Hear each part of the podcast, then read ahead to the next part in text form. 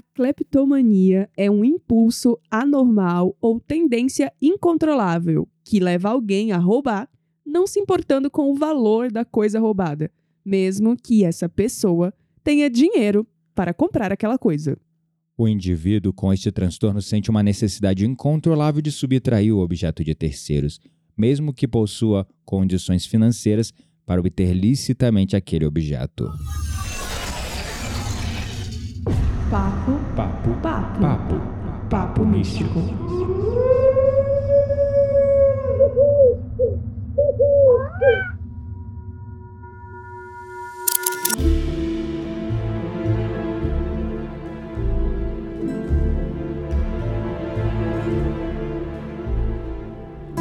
Meu nome é Gabriel Menezes, sou terapeuta, e o que se conhece desse transtorno é que ele atinge de 0,3 a 0,6% da população geral e, na sua maioria, em mulheres. Esse transtorno pode ser desencadeado por carência de afeto, depressão, angústia, obsessão, alívio e conforto emocional na visão psicológica, é claro.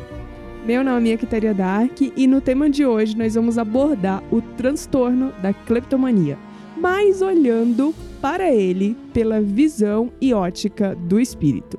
A partir deste episódio, nós vamos começar uma série sobre transtornos psicológicos na visão espiritual. Tema esse que eu confesso é de bastante interesse meu. Eu gosto bastante de compreender, é claro, dentro da ciência, do que se sabe hoje na medicina, na psicologia, na psiquiatria, como certos transtornos se desdobram, mas também eu que acredito no espiritual, acredito demais e vejo todo dia ele manifesto na minha vida, por onde quer que eu ande, com os meus clientes de terapia e por toda a experiência que eu tive também de começar a colocar isso um pouco do espiritual no trabalho terapêutico e começar a ver resultados e mais impacto na vida das pessoas do que eu jamais tinha conseguido alcançar antes, só indo pelo mental, pelo psicológico. Então tudo isso foi sedimentando em mim uma forte crença e um forte senso de saber, de sentir, de perceber que o espiritual é importante. É, e eu, eu vejo que cada vez mais a ciência tem olhado para o todo, né? E É. eu, fi- eu me alegra, me alegra o coração muito é, perceber esse movimento acontecendo. Tá né? acontecendo, de fato. É claro que existe ainda muita resistência e é Uhum. importante a gente aclarar aqui que nesse, é, nessa série que nós começamos hoje falando da, da cleptomania, é, nós vamos abordar principalmente é, as motivações e visões Espirituais. espirituais, Isso. mas jamais é, desconsider- desconsiderando ou ignorando a parte profissional também, né? né? E a parte aqui, né, desta vida terrena aqui Claro. encarnada, a própria ciência, a questão do funcionamento da mente humana e tudo mais. É importante também ressaltar é, que parte desse conhecimento vai ser pautado em nossas experiências práticas, parte não. Porque alguns, por exemplo, eu já tive experiência é, em consultório, em atendimento, outros não. Por exemplo, a cleptomania, pela qual a gente começou. Não sei por que começou pela cleptomania. Porque eu já presenciei um caso na minha família, mas não, né, não era alguém da minha família, mas alguém que alguém da minha família se relacionou. Ah, entendi. Olha que interessante. É, então, É porque, assim, os casos mais comuns que eu pego é ansiedade, depressão, autismo nos espectros mais leves e questões também envolvendo, por exemplo, a esquizofrenia, uhum. transtorno bipolar. E sobre esses eu estudei bastante, tanto na visão é, da medicina moderna, como também na visão do espiritismo, né? Uhum. Dentro de diversas leituras. Eu acredito que as duas coisas não se anulam. É isso que eu quero deixar muito claro. É, elas se complementam, tá? Uhum. Então, quando você é, considera o ser como um ser completo e não só um corpo ou só uma mente, mas você considera é, o ser de maneira integral, um corpo, uma mente, um espírito, o trabalho de terapia, o trabalho psicológico, o trabalho da medicina vai avançar muito. a sociedade hoje ela está avançando, eu já vejo essa transformação. E eu vejo isso se manifestando pelo, por exemplo, pelo aumento crescente de psicólogos procurando as minhas meditações, procurando formações. minhas formações, procurando também é, o, o, as minhas meditações para poder enviar para os seus pacientes. Uhum. Muitos, existem muitos que já né, declaram: Ah, Gabriel, sou psicólogo, é, acredito muito no teu trabalho e com frequência eu indico algumas meditações suas que tem lá no canal do YouTube Uhum. para outras pessoas, para os meus pacientes. Eu, ah, que legal, me sinto honrado, né? Uhum. E as minhas meditações elas puxam muito pro espiritual. Eu não consigo mais fazer é, meditações é só é, pautada no, que, na, no quesito mindfulness, atenção plena, viver o presente. Eu não consigo mais. Hoje as minhas meditações são cada vez mais é, puxando pro energético, pro espiritual. E isso foi um processo natural da minha própria evolução e o rompimento do meu ego, né? Porque o meu ceticismo, ele vinha desse, desse construto, construto egóico científico Sim. que eu fui ao longo de muitos anos, com muito ceticismo, quase a minha vida toda, é, me formando. Hoje não, é, por um processo de amadurecimento e evolução natural, eu me abri assim para o espiritual e minha vida se transformou e o impacto que eu causo na vida das pessoas é muito maior. Então, boa coisa é, né? Sim, com boa certeza. coisa é. Muito bom. Bom, e aí vamos então entender é, essa coisa da cleptomania. Por onde a gente começa, então, na visão espiritual? Eu acho que a primeira coisa que eu acho importante, tô falando muito acho, né? Hum, É a gente abordar aqui é que existe um mito e aí não não só em cima da cleptomania em si, mas de, de todos os transtornos de, de todas as ordem, doenças. de ordem emocional, psicológica, De né? todas Ou até elas, doença física. físicas. Uhum. Então, esse mito que existe, e ele existe inclusive, principalmente no mundo espiritual, Uhum. de que todas as doenças são punições espirituais. Seria então mais no mundo religioso, né? Como, por exemplo, o próprio catolicismo tem muita coisa assim, né? Sim, muita eu crença. vejo que todas as religiões, incluindo o próprio espiritismo, Aham. né, que é uma que eu me identifico, é, eu vejo que algumas crenças, né, alguns segmentos, Uhum. é, eles ainda é, meio que implicitamente ali Uhum. enxergam as doenças como punições espirituais. E a doença, ela não é uma punição, né? Uhum. Pra mim, ela é muito mais, e é claro que isso tem muito a ver com a forma como tu enxerga a vida, Uhum. né? Ela é muito mais um recurso de aprendizado Uhum. do que uma punição. Uhum. Então, assim, os acontecimentos, né, e as próprias doenças, elas são permitidas para estimular o nosso crescimento, né? Uhum. O crescimento do espírito, a cumprir ali a sua jornada de evolução. Uhum. Então, não, não é uma punição, é uma oportunidade de, De depurar-se. E de evolução. Primeiro ponto esclarecido. É, e é verdade, porque onde a gente coloca os nossos pensamentos e sentimentos, a gente desenvolve a nossa vida. E muito da nossa vida é desenvolvida em cima dos nossos princípios e valores que nós cultivamos, as nossas virtudes e também em cima de nossas sombras. Uhum. E é, considerando a crença é, do, da, do, Da reencarnação. da reencarnação, ia falar renascimento, tava dando aula de renascimento, respiração de renascimento o dia todo, ia falar renascimento, mas Uhum. considerando a crença da reencarnação, é, fica muito claro, é, e dentro da literatura espiritualista em geral, o quanto as doenças elas vêm como mesmo um recurso de aprendizado, um recurso de evolução, de crescimento para o espírito, para ele não continuar insistindo no erro e Com não continuar certeza. acumulando débito e karma. Isso já vira muito a chavinha, porque sim, existe uma crença é, comum de que a doença é uma punição divina, uma punição espiritual, ou porque você pecou, errou lá atrás, mas na verdade, considerando a lei maior, né, a lei do amor e o, o- a, a- a misericórdia infinita de Deus, a gente percebe que a doença, na verdade, é providência divina, é recurso de aprendizado e não Sim. de punição, né? Sim. Não só as doenças, mas os acontecimentos de forma Também geral, é. né? Porque muitas vezes acontece algo que, é, se a gente olha pela lógica simples e racional, não é bom.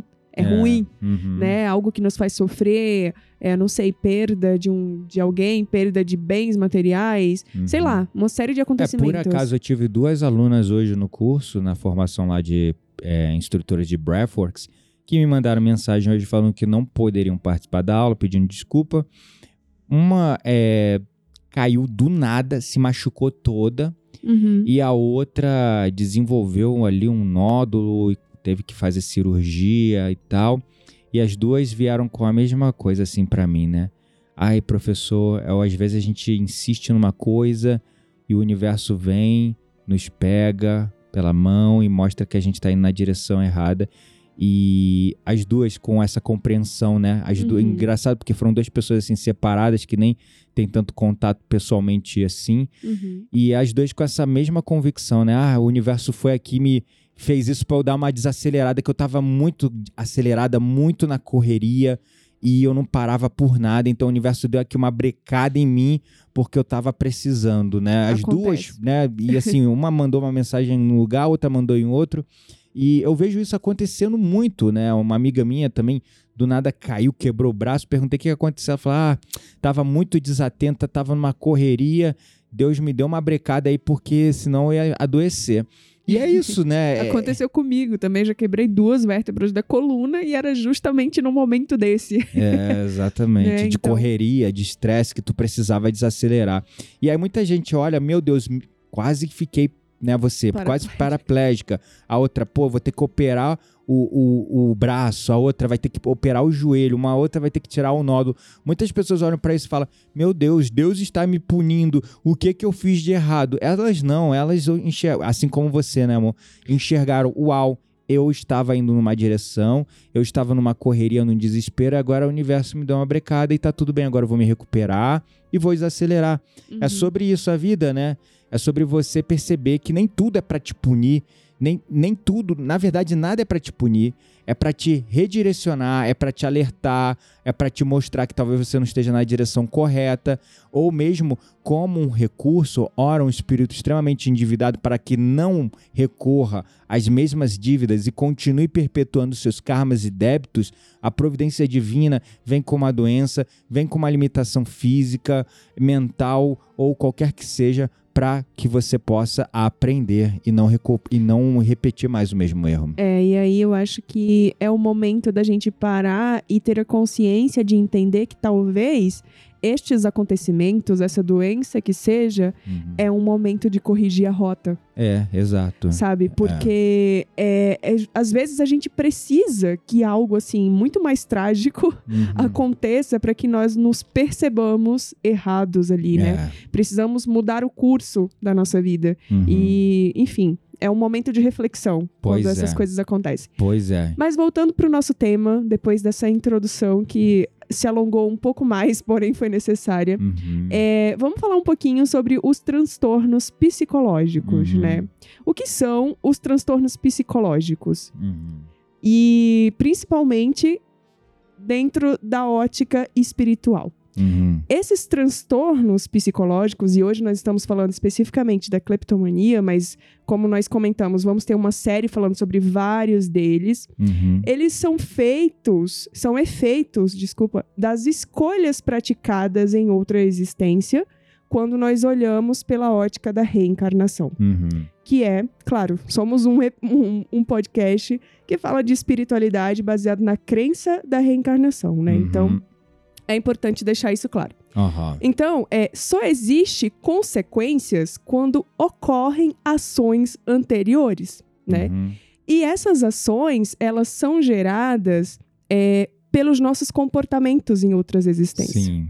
Uhum. Né? Então, isso é bem importante da gente falar. São as leis naturais de Deus que nos orientam e estão escritas ali na nossa consciência. Elas não estão no livro, tem que deixar bem claro. Estão escritas na nossa consciência, na consciência do coletivo e na consciência individual, né? Sim. E todas as nossas ações, a lei básica e principal, a lei da causa e efeito, todas as nossas ações produzem reações que podem ser positivas ou negativas. Como Cristo falou, se você semear um bom fruto, bom fruto colherá. Se você semear um mau fruto, o mau fruto você colherá. Então, Em cima daquilo que tu tá plantando, é aquilo que você vai colher. E tudo vai depender da sintonia, afinidade dos seus pensamentos, também dos seus comportamentos, porque os pensamentos com frequência nos levam a compulsões e comportamentos. E conforme a lei da afinidade, é, ou seja, débito, crédito, está devendo ou você está é, sobrando, né? Ali, né? Já que cada espírito é autor de suas conquistas e inclusive de seus infortúnios, a gente vai conquistar é, na nossa outra vida é, ali os frutos daquilo que nós plantamos através de nossos comportamentos, pensamentos e ações. Então, por exemplo, se essa é uma vida que eu tenho pagado muitos karmas, então é, espero que a minha próxima existência seja bem mais feliz. não que essa não seja, e eu tenho certeza que algo de bom eu fiz na outra vida anterior a essa, para estar tá merecendo uma vida tão maravilhosa. Mas também tenho certeza que também eu lutei muito nessa vida. E houve nessa vida um despertar, uma expansão da consciência, uma chavinha que virou. Uhum. E nessa vida eu conquistei e rompi muitos karmas. Então a gente tem poder também de romper esses karmas e esses débitos ainda nessa vida. Nem todos serão possíveis. Mas, né, é, é interessante a gente observar que aquilo que você faz, você vai colher.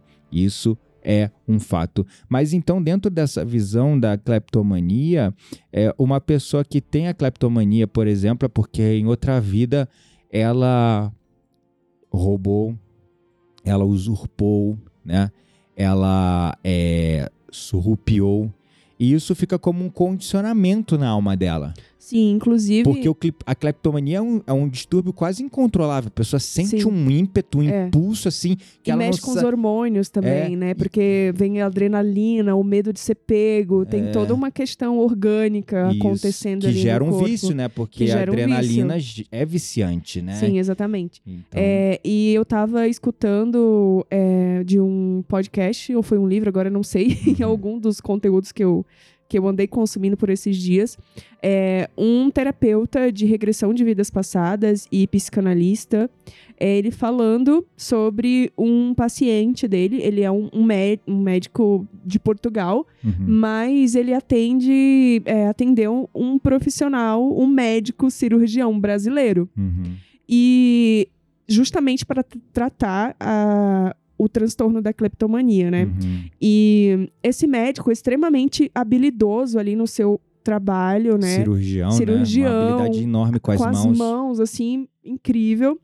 Porém, há mais de 20 anos, é, tentando vencer trabalhar, a vencer a, clep a cleptomania. Uhum. Só que, quando ele começou a trabalhar com, com esse médico, ele é, fez uma regressão onde o médico voltou para uma vida no Egito, uma, uma existência anterior no Egito, onde naquelas feiras, né, é, que existiam na, na outra existência dele, uhum. e existem era, até hoje, e né? existem né? até hoje, era extremamente louvável, né, digamos assim, valorizado, valorizado quando você tinha habilidade de surrupiar ali os objetos. Sem ninguém te ver. Sem ninguém te ver. Então, assim, era algo, assim, muito bem visto. É o pickpocket, né? A mão é de pena, né? É, tão, pena. tão leve o negócio é. que você pega ali ninguém É vê. quase uma pre, pre, prestigi... Ah, como eu esqueci agora? Predistigi...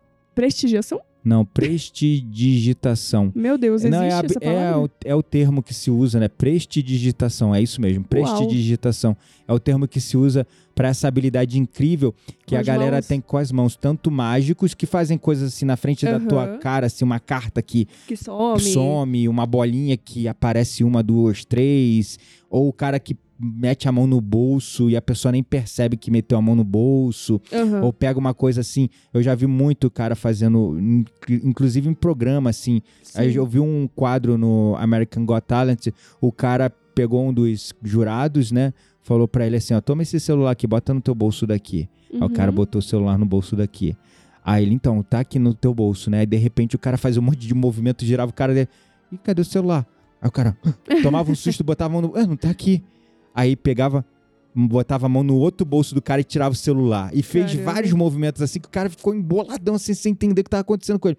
Então essa habilidade se chama prestidigitação. Uau. Essa habilidade incrível com as mãos. É, o problema é quando você usa essa habilidade para outras coisas É, que aí no- desvirtua ali a sua É. ética, a sua moral. Aí, no caso, mais. ele, numa vida anterior, ele era um ótimo prestidigitador. Ele tinha essa capacidade aí E ele de- roubava. e roubava. Exato. E Uhum. aí, nessa existência, ele usou essa capacidade, porque ele, eh, perceba que o espírito dele Reencarnou. voltou ainda para essa existência atual com essa habilidade com as mãos. Aham. Tanto que ele usou para uma coisa boa, né, Pra ser cirurgião, porque exige essa Muita habilidade. habilidade, muita firmeza nas mãos Exatamente. e sensibilidade, né? Porém, o perispírito dele ainda recordava Uhum. né, é, essa coisa de roubar ali nas feiras. E aí ele lutava, é, lutava e luta ainda, porque ele Uhum. ainda tá vivo, é, durante muito tempo contra ele mesmo pra vencer isso. É. Porque é o que a gente chama é, dentro é, da leitura espírita de condicionamento da, da alma, né? Uhum. tudo que você fez em vidas passadas, vícios e comportamentos principalmente, é, eles permanecem registrados no seu perispírito como uma marca, uma mácula, um fractal, uma informação. Quando você reencarna em outra vida, o perispírito ele é o mesmo, exatamente o mesmo, só que é só feito um reset na memória. Mas assim, os vícios, os impulsos, as compulsões, as inclinações ainda estão ali. A moral alibada, elevada ou a moral deturpada ainda tá ali. Uhum. E aquele espírito foi dado a condição dele reencarnar para ele evoluir e crescer Sim. e ser testado também, né? Para ver se ele Uhum. consegue romper ali aquele karma.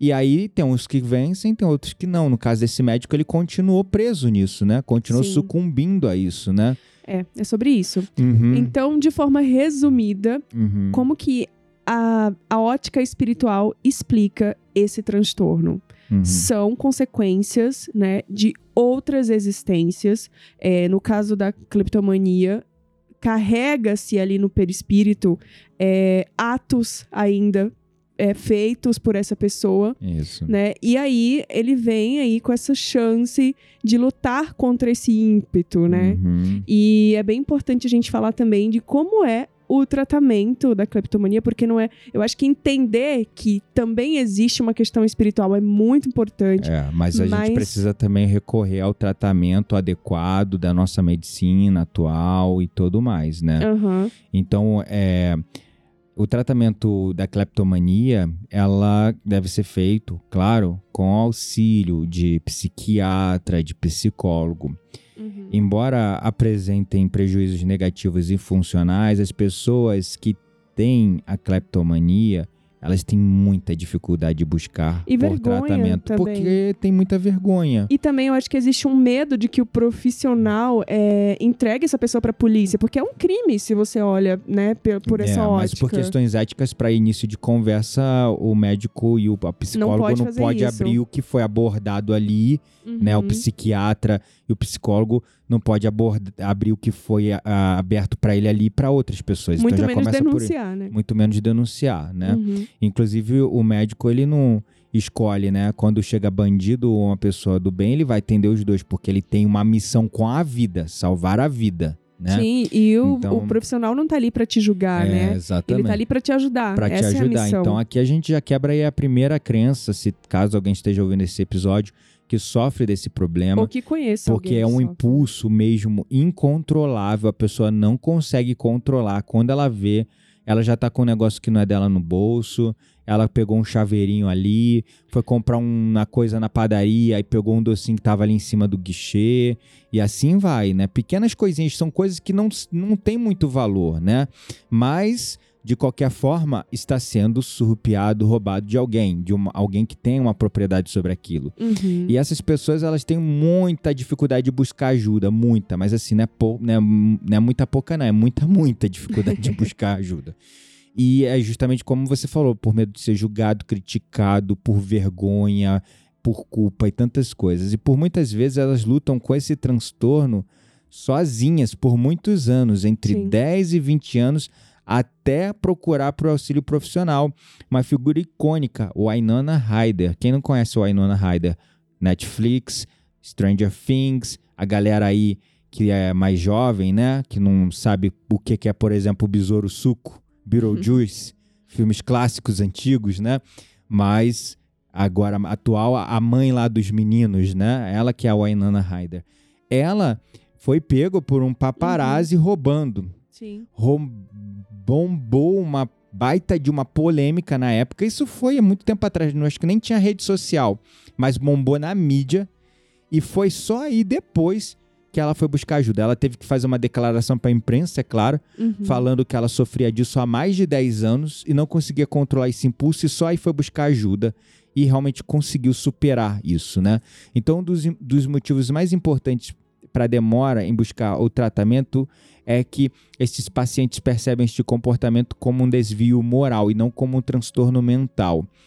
É, outro fator importante é que, por conta da vergonha, as pessoas com cleptomania se isolam e isso dificulta muito a busca por ajuda profissional. Com certeza. Quando elas decidem fazer o tratamento psicológico ou psiquiátrico, o motivo é para tratar os sintomas depressivos ou ansiosos. E Uma- aí se descobre a Klepton, né? Exatamente. Porque normalmente ela vai pro psicólogo com outros com problemas. depressão, com ansiedade, e dali se descobre a raiz ou Sim. outras questões, né? Total e aí, sentido. Uma vez que esses pacientes se preocupam de que o profissional de saúde não seja capaz de tratá-lo e até mesmo, como a Quitéria falou, de ah, informar para a polícia sobre os furtos, elas acabam se fechando e também não buscam ajuda. Então, considerando esses prejuízos emocionais e funcionais, assim como o fator moral que impede o indivíduo de se sentir seguro para tratar esse transtorno, é, o trabalho com o psicólogo é fundamental, né? Uhum. E o psicólogo, ele vai ali acolher o sofrimento do paciente, não fazer julgamentos, tá? Além disso, é o profissional psicólogo, psiquiatra, ele está apto, ele é apto, ele é qualificado para auxiliar o paciente isso, com né? cleptomania a lidar com este pulso. Ele sabe, né, as formas de auxiliar a pessoa. Uhum. Então é importante a gente observar que geralmente também junto com a cleptomania a pessoa vai sofrer uma série de questões porque a cleptomania por mais que aqui no nível é, físico a gente considera como um transtorno mental e é de fato, no nível espiritual é uma des- um desvio moral sim. Sim. Um condicionamento, um impulso da alma Uhum. em continuar errando no mesmo é, cometendo o mesmo erro e continuar desviando a sua moral do que é certo. E aí isso causa é, desequilíbrios no nível do espírito. E aí se manifestam no Uhum. Outros tran- transtornos, outros né? transtornos no cleptomaníaco porque ele se sente incoerente. Por exemplo, um médico que ganha esse exemplo desse cara ganha muito dinheiro, é um Uhum. ótimo cirurgião, muito talentoso, não precisa roubar. Mesmo vezes pega assim, uma caneta, pega, rouba alguma coisa e aquilo mexe com o quê? Com o sistema de coerência ou incoerência dele. Uhum. Os valores e princípios que conscientemente ele adquiriu nessa vida de que isso é errado, conflitando com os impulsos da alma que ainda tem esse desvio moral registrado na alma, registrado no perispírito. Então isso gera um estado de incoerência. A pessoa se sente culpada, com vergonha e se sente incoerente. E essa incoerência, ela é fatal, porque aí ela desdobra em ansiedade, depressão e outros transtornos Sim. porque você está desviando da sua moral, do seu consciencial, daquilo que a tua alma, a tua essência sente como certo. No nível mental você sabe é que é errado, você sabe que não é ideal fazê-lo, mesmo assim você não tem controle sobre continua fazendo. Então aqui no nível encarnado, sim, a medicina, a psiquiatria, a psicologia considera como transtorno mental, mas ainda assim, no nível espiritual, um desvio moral. Só que a medicina, a psiquiatria, a psicologia não vai tratar isso como desvio moral. Vai tratar como transtorno mental e isso vai te auxiliar a buscar ajuda, porque de verdade tem que tem que buscar ajuda. Você não vai Sim. conseguir superar isso sozinho, tá bom? É, alguma outra mensagem que você gostaria de deixar? Não vamos para nossa roda mística. Vamos lá então.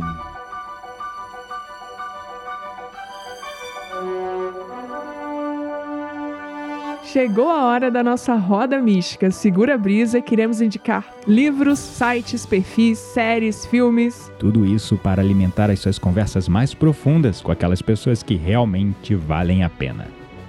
E aí, o que, que você vai indicar hoje na nossa roda mística? o que é que nós vamos indicar hoje? Porque você tem outra dica? Além... Não, não, não tenho. Eu, na verdade, não tenho. Ok, vamos lá então. É, a nossa dica de hoje é um livro. Fazia tempo que a gente não indicava livro. Uhum. É, o livro se chama Recordações de um Quase Morto. O Uhum. nome é Interessante. interessante. De um quase morto, o cara de não um morreu? caso, o caso não morreu. O cara não morreu, ou os caras, ou as mulheres, sei lá. Aham. Por quê? É, esse livro é de um autor chamado Humberto Fapi, Uhum. Fapri, na verdade. Uhum. E ele foi canalizado pelo espírito de Gabriel Fernandes. Hum. E o que que fala nesse livro? Esse autor é brasileiro, tá? Tá, é Humberto Fabri. Sim, Uhum. Humberto Fabri. Recordações de um quase morto. Exatamente. Tá. Ele relata casos de pessoas que passaram por uma experiência de EQM. Para quem não sabe o que é EQM, experiências de quase morte. Hum. Então, nesse livro, a gente já indicou é, outro livro também, que é Viagens a Mundos Espirituais, se eu não me engano, que Não, também. é Viagem a outros mundos, na verdade. Mundos Invisíveis? Mundos, viagens a mundos invisíveis. sim. Isso. Que também fala sobre EQMs, É. né? Uhum. E nos Só faz... que no caso é de um autor americano, se eu não me engano. Exato. E ele, esse livro especificamente, ele nos faz refletir sobre qual seria o principal objetivo por trás das experiências de quase morte. Ou melhor dizendo, seria então uma segunda chance à experiência de quem quase morreu. Hum. Então ele trata essa ótica, né? Uma, o que é uma experiência de quase morte e se ela seria uma segunda chance. Hum. O que que acontece ali? Uma chance de rever como a gente tem conduzido a nossa vida até o ponto que a, a gente quase morre e Sim. assim a gente se atentar mais é, para como está sendo a nossa caminhada evolutiva aqui na Terra, né? Exatamente E isso. as experiências de quase morte são é, muito comuns em situações onde a pessoa tem acidentes va- vasculares cerebrais, Sim. é, por exemplo, também ataques cardíacos, né? Problemas cardíacos, Fica em coma, onde né? a pessoa sofre um acidente e fica em coma. Uhum. Então são vários. Muito, é muito comum experiência de quase morte, né? Pessoas que estão ali no hospital quase morrendo numa UTI, CTI, ou mesmo chegam ter o óbito ali, né? E aí o médico vem com um processo de RCP, todo aquele processo ali de ressuscitação cardiopulmonar. A pessoa consegue ali é, voltar aos processos, digamos, é, vitais, mas ainda tá inconsciente em coma e fica ali em coma tanto Sim, tempo. muitas vezes a alma dessa pessoa vaga aí, vai pra outros outras dimensões, por assim dizer, e Uhum. carrega depois de voltar pra cá. É, como foi essa experiência, né? Uhum, é, e ali é um momento de rever muita coisa, é verdade. Tem vários filmes, né, que Tem relatam isso. documentários, inclusive, com pessoas reais contando as suas experiências. Na Também. Netflix tem. Tem, é. A gente já indicou em algum episódio, não me lembro É, qual agora. agora não vou lembrar o nome do, do, da- do documentário. Mas se você colocar no Google, Uhum. é, documentário Experiência de Quase Morte Vai Netflix, aparecer. vai aparecer. É. É isso aí, fica essa dica pra vocês. Gratidão é a palavra.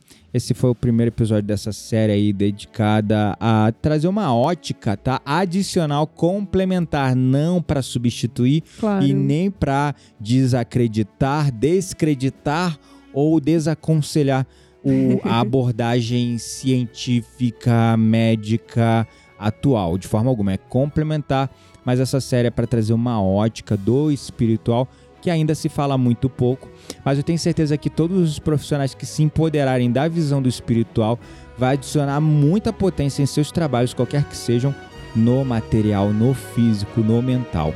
Então é isso, gratidão à palavra, nos vemos no próximo episódio. Um beijo no coração e até o próximo episódio.